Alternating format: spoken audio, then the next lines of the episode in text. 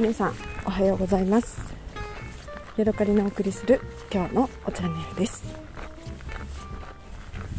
今日はですね自分のお茶のねストックを見てちょっとねあのー、心がざわざわしたというかねそわそわしてしまったことについてお話ししたいと思います。えー、8月のねお盆明けぐらいかな。にね中国からお茶を取り寄せまして今で、ま、2ヶ月ぐらい経ったわけなんですけれども一つね飲み終わってしまったお茶があります。それはね雲南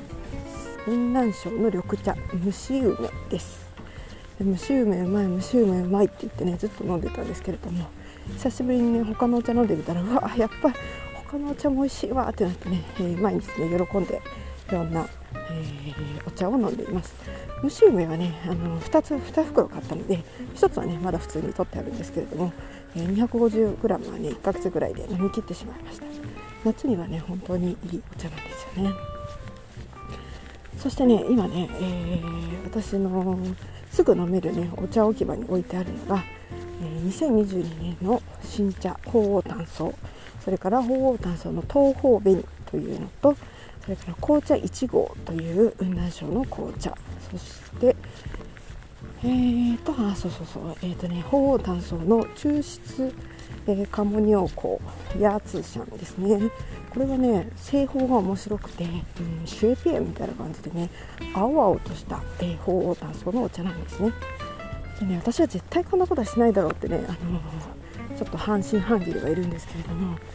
1回ねお茶の葉を冷凍させてそして乾燥させて製茶してるみたいなねそんな感じの製法をとってるやつらしくて確かにねフレッシュの青さっていうのがすごくあって、えー、台湾のね分散報酬分散パウツンみたいなねあのー、て言うかなこう青々としたねランの香りというかねこういい香りがするわけですよ。でそれまあねでもどれもね安物ではあるんですよそんな別にね高い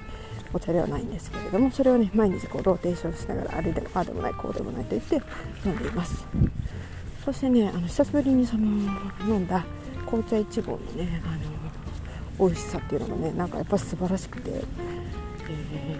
ー、スリランカのね紅茶と比べると苦みとかねえぐみみたいなのがなくてなんか私にはすごくねあのあーって幸せになるようなね紅茶なんですよね。私ね雲南省のシーサンパンナというねあの、え、プアル茶のね産地に行った時に。泊まったね安いホステルの1階がねマンションの大きなマンションの一室のホステルに泊まったんですけれどもそこの1階にね、えー、お茶屋さんが入ってまして何軒もね。で1つあのあったお茶屋さんになんとなく入ってねそこでね飲ませてもらった紅茶がねすっごく美味しくて買い込んできてね長いこと楽しんでたんですよ。女性の店主さんがやっててねもう時間はね街歩きしてご飯も食べてでお茶も飲んでね帰ってきたぐらいだったからかなりね遅い時間夜の10時とか11時ぐらいに、ね、行ったんですけれどもまだねその時間でもやっててで大きなねゴミ袋みたいなやつにたくさんお茶がねみっちり詰まっていて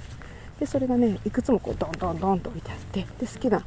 あのお茶を飲ませてもらってそこからねあの何百グラムみたいな感じでね買うんですよね。でそこでね多分私初めて雲南省の紅茶の美味しさっていうのにね、あの知った気がします。そしてねあの久しぶりに今回ねあのまあ、2年ぶりぐらいかな？3年ぶりぐらいにね美味しい雲南省の紅茶を飲んでなんかねあの毎日幸せなんですけれども今日ね久しぶりにその雲南省の紅茶を入れようと思ってあのパッケージを開けたらね。毎日ね毎日ではないけどこう数日おき飲んでるからね明らかにね茶葉が少なくなってるんですよ。まあ当たり前ですよねそれはね。ポケットを叩いたらビスケットが1つじゃないけどなくなるに決まってるからね。でもねあのすごいショックでねあちょっと残りが見うん、なんか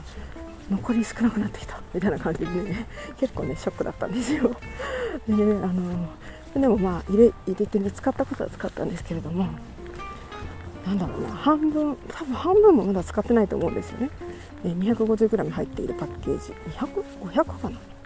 まあ、入ってるパッケージで3分の1ぐらいしか使ってないと思うんですけどなんかねもうああこれ以上使ったら紅茶なくなっちゃうみたいな感じでねすごいね心が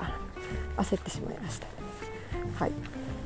なのでねあのちょっと自分の心を落ち着かせるために今度はねまだ開けていないあの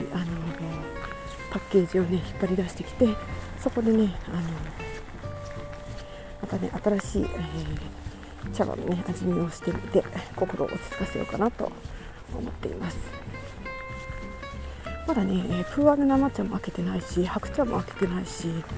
えーと、ちょっと高めのね緑炭素という炭素もね開けてないしっていう感じで、えー、まだね飲むものはたくさんあるのでねまた楽しみにやっていきたいなって